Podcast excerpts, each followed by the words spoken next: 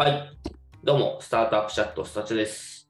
このポッドキャストは、スタートアップのグロースネタについて話すポッドキャストです。メンバーは、モッシュのヤブ、レッティの平野と野口でやっております。はい、お願いします。お願いします。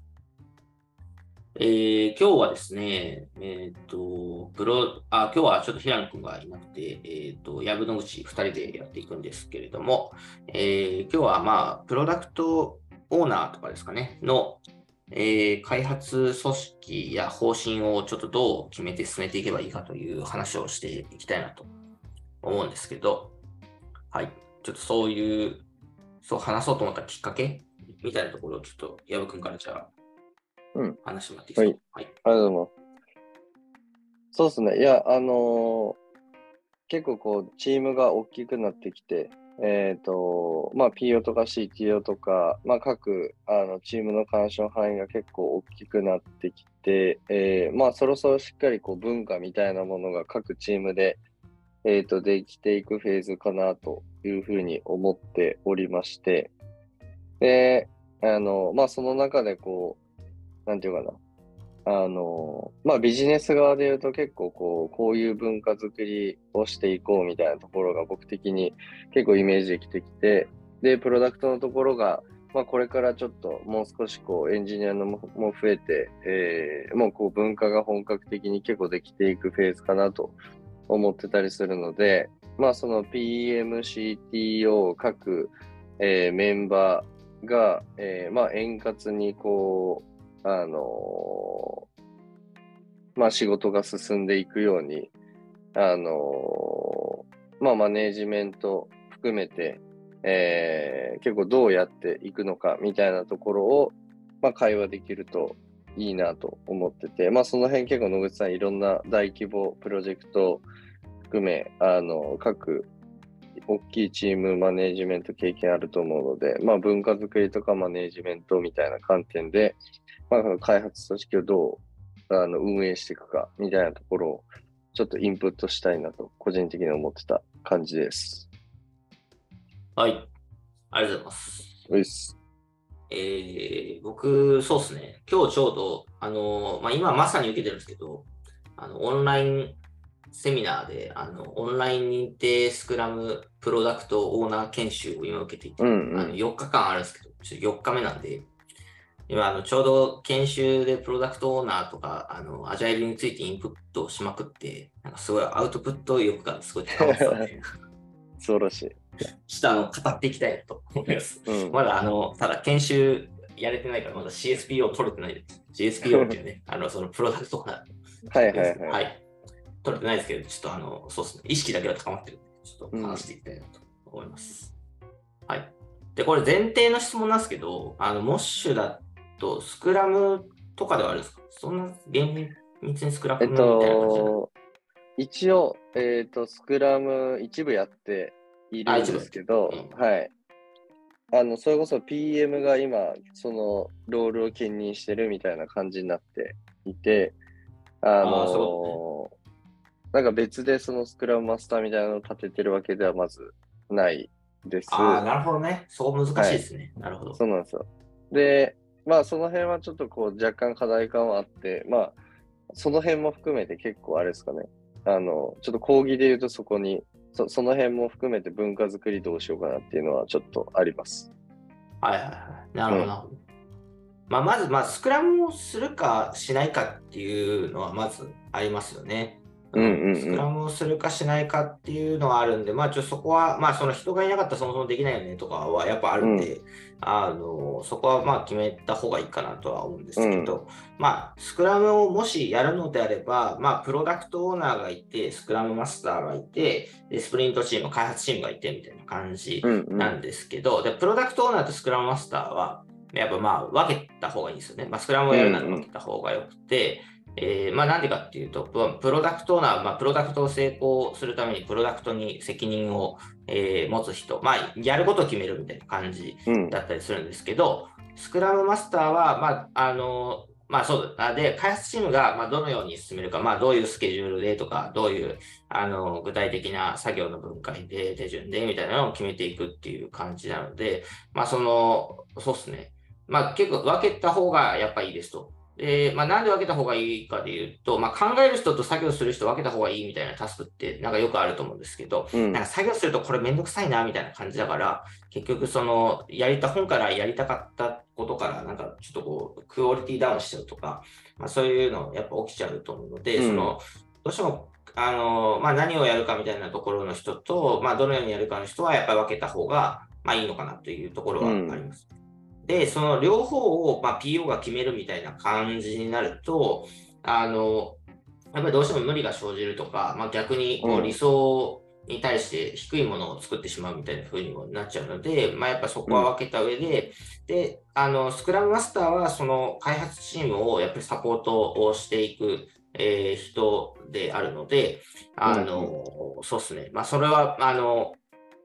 分けて、えっ、と、スクラムマスターはスクラムマスターっていうので、えー置いた方がいいっていう感じですね。だから、スクラムの、まあ、進行役というか、ファシリテーションみたいな、あー役割になるし、まあ、開発チームが何か課題、まあ、チームとして、えー開発をしていく上で、なんか集中できないとか、なんか差し込みがあって集中できないとか、あのうんこの課題をチームとして突破するのにこう困っているみたいなところがあると、スクラムマスターが、えー助けるみたいなところになるので、まあ、スクラムマスターオンリーの役割じゃなくてもいいですけど、エンジニアが開発と兼務してスクラムマスターみたいな感じでもいいですけど、うんまあ、スクラムマスターとプロダクトオーナーは、まあ、分けた方がいいというのは、うんそもそもあったりしますね。うんこれってあの PO だけじゃなくて PM とスクラムマスターもやっぱ分けるべきなんですか？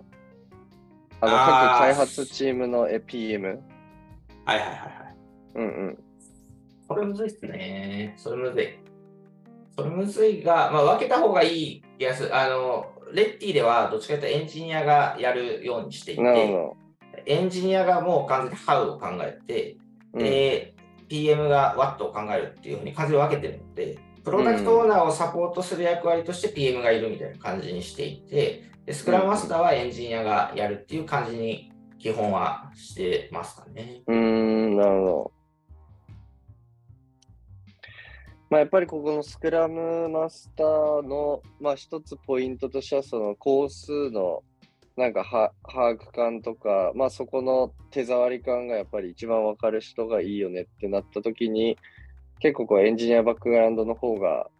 あのスクラムマスターのロールにはまりやすいっていうのがあるってことなんですかね。まあ、それともその、ハウハウの役割がうんエンジニアにあるからってことですかね。あ、そうそうそうそうそう、ハウに近いですね。うん。今の。うん。ハウに責任を持つ人の中で、まあ、一人誰かファシリテーション役を立てるとしたらっていう感じで、うん。その開発の、あの、まあ、工数感をこう見積もるっていうのは結構開発で非常に、なんだろうな、重重要というか、こう、キーになるタスクではあると思うんですけど、うんうん。じゃあこれはなんか誰が一番見積もれるのかっていうと、まあ、よくあるのが、まあ、一番技術に詳しい人とか CTO がやっぱ見積もりができるよねっていうふうにするんですけど、なんかこれは基本的にやっぱ間違えて、うん。あのその作業がどれぐらいの難易度でどれぐらい時間がかかるかっていうのはそのそれを実際に作業するエンジニアしかわからないっていうなんか前提があるかなと思うんですよね。うんうんでなので、なんかその開発の工数の見積もりをするのは、まあ、リファインメントって言われる、えー作業だったりしますけど、それは、あのエンジニアの人たちが、えーまあ、実際に作業するエンジニアの人たちがやればいいよねっていうことで、うんまあ、スクラムマスターがそこを全部把握してなくても、あのまあ、全然いいかなとうん、なるほど。思うんです。まあ、どっちかというと、スクラムマスターは、その、あの、まあ、How を、えー考えていく、実行していく、えーその開発チームに寄り添って、えー、とその人たちの寄り添ってというか、まあ、そうだその人たちのこう課題を、えー解決するとか、あのスクラムのイベントをファシリテーションしていくところに、あの責任があるかなっていう感じですかね。なるほど。例えばこの優先順位 A と B 迷った時にじゃあどうしようかみたいなところで、えー A と B のところの、まあ、プロコンプロコンをじゃあチーム内で整理をしてみよう。その上で、うんあの PO と、えー交渉をしようみたいな、なんかそういう話とかを、まあ、リーダーシップを持っていくっていう感じうですかね。ん、なるほど。ここに適正、うんあ、どうぞ、どうぞ。あどうぞ。ここに適性のある、なんかこう、ケーパビリティを持って、なんか定義するとどんな感じの人なんですか？あ、これね、あの、レッティではあれなんですよ。新卒のエンジニアに任せたりもしてるんですよ。えー、なるほど。まあ、これはなんでできてるかというと、こう、なんかちゃんとアジャイルコーチみたいな人が、あの、うんうん VP でいるので、えーなので、まあ、その、教える役割があるからこそできるみたいなところはあるんですけど、うんまあ、基本的にリーダーシップを持てる人であれば、リーダーシップを持って、まあ、コミュニケーションを恐れない人であれば、まあ、僕はスクラムマスターできるかなと思いますので。ただ、なんかその、なんだろうな、チームがスクラム全然やる気ないっすとか、なんか、そもそも、あまりこう対話を得意としてないですみたいな話であればちょっと別なんですけど、なんかもう少しこう、うん。経験がある人とかの方がいいんですけど、別になんかやりたい人にお任せすれば全然できるかなっていう感じはうんします。うん。うん。なるほど。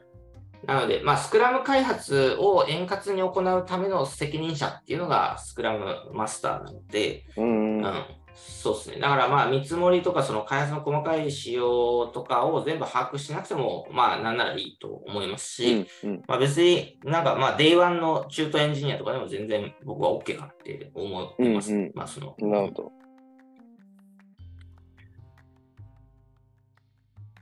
理解です。で、なんだろうな、まあそう、プロダクトオーナー、まあ最近難しいだと思うのが、やっぱりプロダクトオーナーが、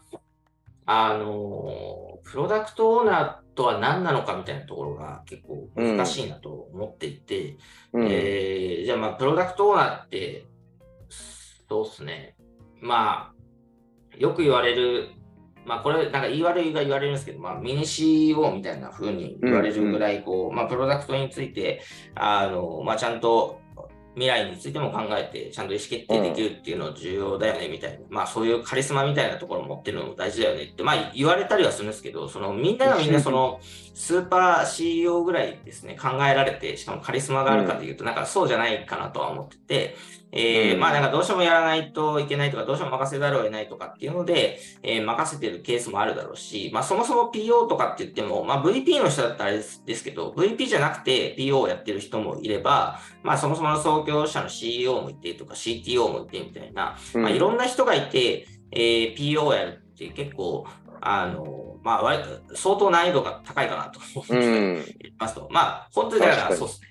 500円の一角分岐だったら、まあ、言っちゃいいんですけど、あの、そうですね。1メンバーで PO 相当むずいなと思ってたりして、で、えっ、と、そうですね。なんか、なんだろうな、その、えー CSPO の研修でもあったりはしたんですけど、じゃあ PO ってやっぱでも何が一番大事なのかでいうと、なんか一つはやっぱプロダクトビジョンを、えーなんか実現したいみたいな。ので、そこに対して責任を持つっていうことが、まあ結構やっぱ一番大事だみたいな、えーことをの話があって、まあそれは確かになと、えー思ったりするんですけど、まあだからその、えーそうですね、プロダクトビジョン、プロダクトがこうありたいとか、まあ、それはこう事業計画的なところも含めてなのかもしれないですけど、うん。まあ、プロダクトの理想をちゃんと描いて、そこに責任を持つと、そのための意思決定を、まあ、厭わずやるっていうことが、えーなんかまず、えー大事なのかなと思うので、まあ、そういう人をね、うん。置くのがいいだろうというふうには思うのと、えー逆になんかダメな例みたいな感じで言うと、うん。その PO ってだからまあ優先順位をつけられる人っすよねみたいな。A か B かでちゃんと判断できる人っすよねっていうのも僕は大事な要素だと思ってたんですけど、うん。その前提から立つとちょっと違うなっていうふうに思ってて、うん。なので、なんかビジョンがなくてただ優先順位を決めるみたいな感じだと、なんか多分開発回ってる風なんですけど、多分プロダクト未来に全然近づいてないみたいな感じだと思うんですよね。だからちゃんと未来の解像度が高くて、やっぱそこを、あの、責任を持てる人みたいなのが、うん、大事なのかなとは思うと。で、あとあるのは、PO 難しい問題で最近思うのは、その、まあ、例えばですけど、PO が、そうですね、まあ、アプリをずっとやってましたみたいな。アプリはめちゃくちゃ解像度高いです。で、今度、Web とアプリを、まあ、あんまないかもしれないけど、まあ、例えばバックログ一緒にして、まあ、Web、えーできるエンジニアもいれば、アプリエンジニアもいるけど、まあ、全然その、あの、スクラムチームとして一緒にして、あの、どっちもできる人を開発時に揃えたので、じゃあバックログは統一して、アプリの PO だったけど、まあ、Web も含めて PO やってくださいみたいになった時に、うん。アプリの PO だったんで、Web のことが分かんないんじゃない？じゃあ、この人は PO 失格なのかっていうと、いや、これは僕は、あの、失格のケースもあれば失格じゃないケースもあるなと思ってて、うん。失格のケースで言うと、いや、僕はもう Web わかんないから、ちょ Web はなんか他の人に決めてもらって、もうちょっとそれ通りにするわ、みたいな感じだとなんかちょっと微妙かなと思ってて、うん。えーこれはなんだろう、なんかその結局他の人が決めた優先順位の御用聞きでしかないから、なんか結構微妙かなと。うんで、いや、なんかウェブは確かわかんないんだけど、そのウェブを今まで担当してた人とか、経営陣とコミュニケーションを取って、じゃあウェブについてはこういう未来で、アプリについてこういう未来で、全体のプロダクトビジョンはこうだっていうのを、まあちょっとわかんないけど、そこを責任取って描いてきますみたいな、それに対して意思決定をします、決めてきますみたいな、これは僕すごいグッドかなと思ってて、うん。えーなんかそういうことかなと思ってるんですよね。その自分がその時、その瞬間に知識がなかったとしても、じゃあそれをこう関係者の人と、まあ、ステークホルダーとちゃんと対話をして、そのビジョンをこううん描いていくっていう、まあ、だからそこの素養がある程度あ、まあ、できたらその時点でそれができてた方がいいんですけど、その素養があって今後もできるみたいな感じの人であれば、全然プロダクトオーナー任せられるかなと、なんか思ったりするっていうう。なるほど。感じですかね。面白いですね。まあ、PO の役割的な感じですね。うん。その、なんだろうな。あの、結構、その辺は僕もすごい対話、あの、うちの PO もと対話しながら、結構すごいううんうん。まくやれてるなというふうに思っうんてるんですけどまあ、その、あの、まあ、プロダクトビジョンみたいな話って、まあ、結構ニアリーイコールその事業のビジョン、会社のビジョンに近い、あうんの、そうっす定義によっては近くなってくると思うんですけど、なんだろうな。まあ、これ、あの、相当むずいなという感覚がまずありますと。うんうんあの、もうなんかあらゆる変数を、あの、本当に、なんていうんですかね、理解しながらやっていかないといけない、かつ、なんだろうな。うーんと、まあかなりやっぱりその CEO との、一般論的にはやっぱ CEO とののビジョンみたいなものを、をやっぱかなり反映することになる役割な気がしてるんですけど、そこって理解合ってます？いや、合ってますね。うん。で、うんやっぱそこのシンクロ度がどう相当大事かなと思うので、うんうん。そこはシンクロしてないと、やっぱ、あのダメですよね。うん。だからやっぱその、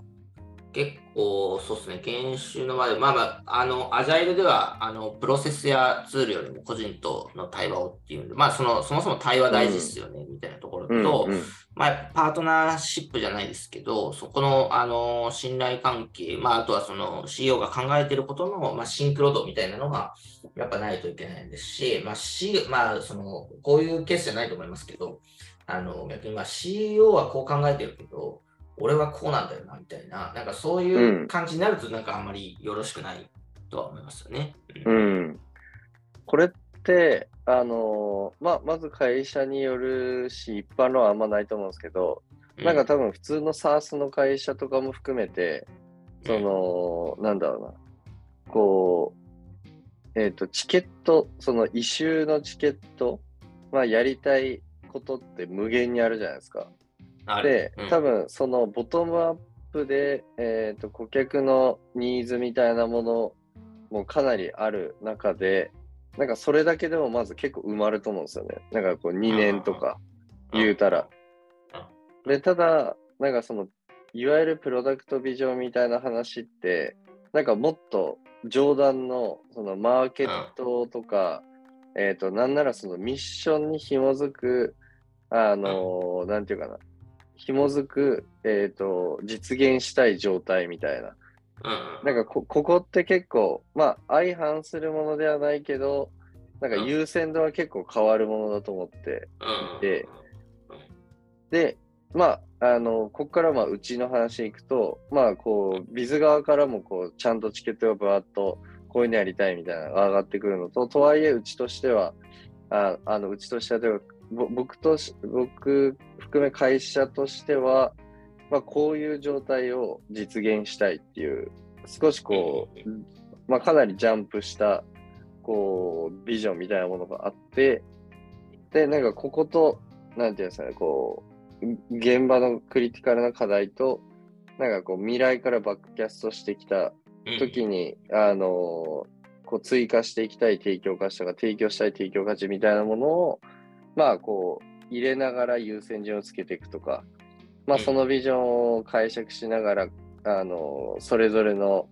えーイシューを捉まえていくとか、まあ、していく感じなんですけど、うん。まあ、つまり何が言いたかったかというと、その、あの、ビジョンの作り方、プロダクトビジョンの作り方って、なんか普通にみんなどうやってやってんのかなっていうのがちょっと気になりました。うん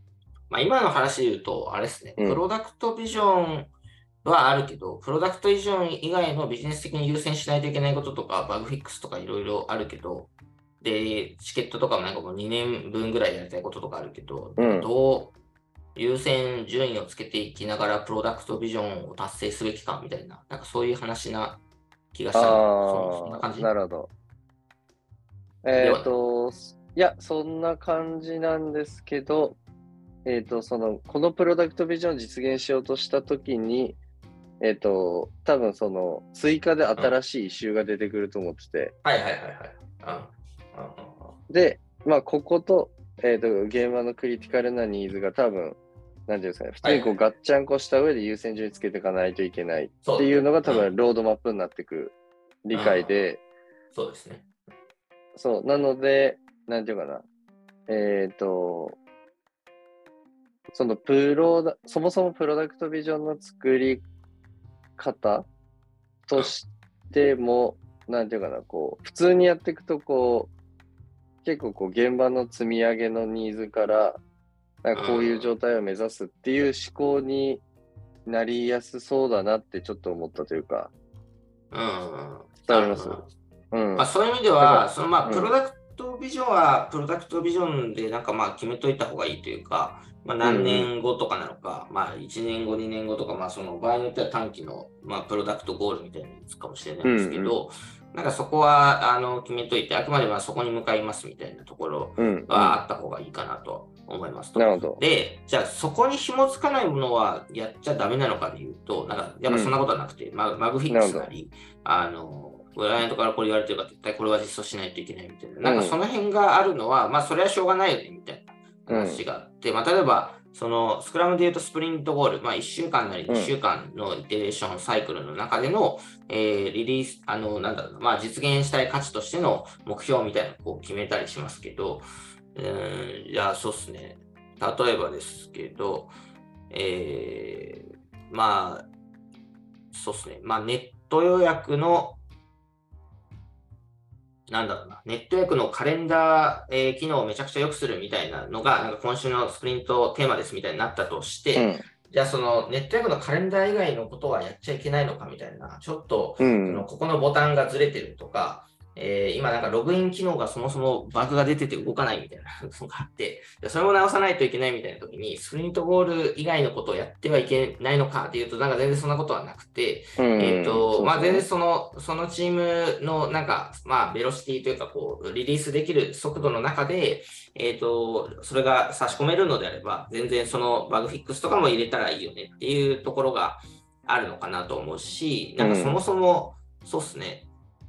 なんだろうな、まあ、アマゾンでじゃあ、毎日、あーそうですね、注文してから1日で絶対配送しましょうみたいな、なんかそういうビジョンが、まあ、まあ仮にあったとして、じゃあ、それを実現するために、じゃあ、配送機能とかをなんかめちゃくちゃ作り込もうっつって作り込んでると思うんですけど、まあ、やっぱそもそも、あの、じゃあ、ログイン機能がエラーが出て、やっぱログインできませんみたいになると、やっぱそもそも変えないから、まあ、当たり前品質、うん魅力的品質はそれをやるのが、まあ、目標なのかもしれないけど、当たり前品質がそれによって魅力的品質を、えー損ねてるんだったら、その当たり前を先にやっつけた方がいいよねっていうのはあると思いますと。うん。で何が言いたいかというと、そのバックログの順番っていうのは、そのユーザーさんにこう価値を届ける順番であるべきなまあそのゴールとかビジョンっていうのは、まああの掲げて、それはそれであくまで達成すべきではあると思うんですけど、うんそのまあ順番みたいなところは、ある程度、そのまあ、デリバリーする順ということで、えーとまあ、ちゃんとその、まあ、あとはその一個一個の、ね、開発がどれぐらいかかるかとこのコースインパクトも含めて、うんえーまあ、ちゃんと考えていく必要があるでしょうということですかね。であと、ロードマップ。そう、ロードマップっていうものですけど、ロードマップは僕は、なんかすごい深いなと思って、なんか今回の結構学びはあったんですけど、ロードマップってやっぱ僕もなんか今までやったのが、あのそうですね。まあ、そもそものアウトプットじゃなくて、やっぱアウトカムとして、まあ、あのユーザーに実現したい価値を、えー、中長期的に、じゃあ、このクォーターはこれです、次のクォーターはこれですっていうので、並べましょうというふうに思ってたんですけど、なんかやっぱそれは違うみたいなのが、ロードマップの中であって、えっ、ー、と、まあ、その、あるリリースをじゃあしますみたいな。それによって、A か B かみたいな、あの、結果があるんです成功するパターン、うん、失敗するパターンとか、なんかあんま、まあ、研修うまくいかなくて、次の研修をしないといけないパターンそれを明示するみたいな、なんかそれが結構大事ですみたいな話は、えー、あったりしましたね。うん。なので、その、それ自分たちが歩みを進めようとする道筋や分岐点などをなんか二次元に表したものっていうふうになんかね、話してたんですけど。うん。はい、どうぞ。そそれって、えっ、ー、と、つまり、なんていうんですかね、ね狙いたいアウトカムを、あの狙いたいアウトカムをかこう掲げるという話ではなく、えーと、それはもともとそう思ってたし、それをそういうふうにした方がいい前提はあるんですけど。うん、ああ、なるほど。まあ、こういう結果とこういう結果が考えうるみたいなパターン、パターンを想定しておくべきってことですか？そうそうそうそう。そうですね。うん、うん、なるほど。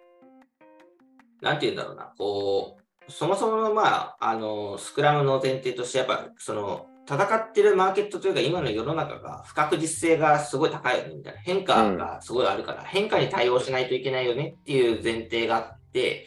で、プロダクトロードマップって、まあ、厳密にはスクラムガイドには書いてないから、まあ、その、うん、あある程度ね、ちょっとオリジナリティがある内容にはなるんですけど、うんうん、えっと、そうですね。あの、リリースしたいものを並べるものってやっぱなんかリリースプランだよねみたいな。うん。あの、リリースプランっていうかこう、リリース予定表みたいな感じだと思うんですけど、うん、だからそれはあんまチームにとって意味ない。まあその、なんだろうな、その、ステークホルダーというか、あの、お客さんとかからするといつリリースされるか分かるっていうのはそれはそれで意味はあると思うんですけど、うん、じゃあ開発チームとしてマーケットの状況がこうなるとか次、えー、このリリースがでアウトカムがうまく出なかったら次はこれをするとか、なんかその辺の道筋が分かってない状態ってなんかあんま良くないと思うので、それをロードマップとして表現をした方がいいですよね、みたいな感じ。そういうことですね。なるほど、なるほど。まあ、つまり、その、なんだろうな、なんうん。じゃあ、そうっすね。ま、何か、まあ、ズームが新しい機能みたいなのを出しましたと。で、コロナ中にそういう出しましたと。うんうん、で、コロナのなんかこのずっとオンラインの状況だったら、えっ、ー、と、まあ、このまま行くでしょう。A プランみたいな。このままうまくいくでしょうみたいなプランと、じゃあコロナが、えー、ほぼ収束して、みんなオフラインでミーティングをする世界になった場合には、じゃあどうすればいいですか？で、B プランを用意しとくみたいな、なんかそんな感じのものを、あった方がいいですよねっていう話で、でもこれは、なんだろう、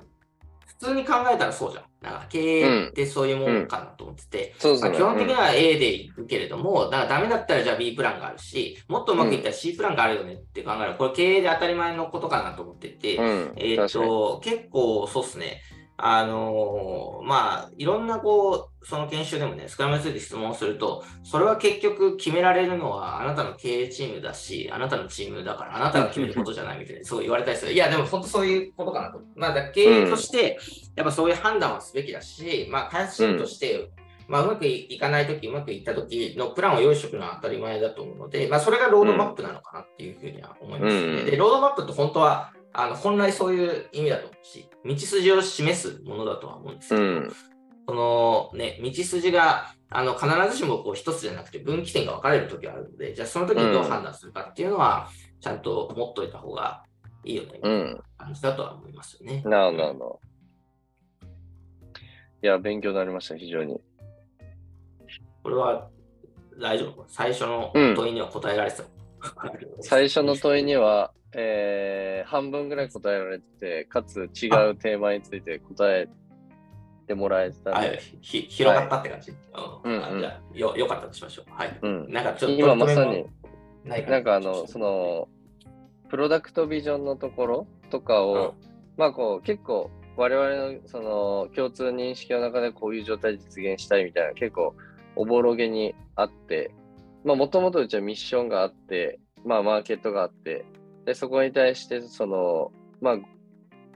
あの、なんとなくこういう状態を作りたいというプロダクトの A みたいなものがあったんですけど、うん。まあ、それをちょっと、その時間軸と、まあ、言語化をもう少し解像度高めましょうということをちょうどやっていたりしていたので、まあ、ちょっとその先ほどの気になりみたいなのがあったんですけど、あの、ちょいそこに対してのヒントをもらえた気がしたんで、うん。学びが深かったです。はい、よかったです。はい。じゃあ、そんな感じで終わります。はい、ありがとうございます。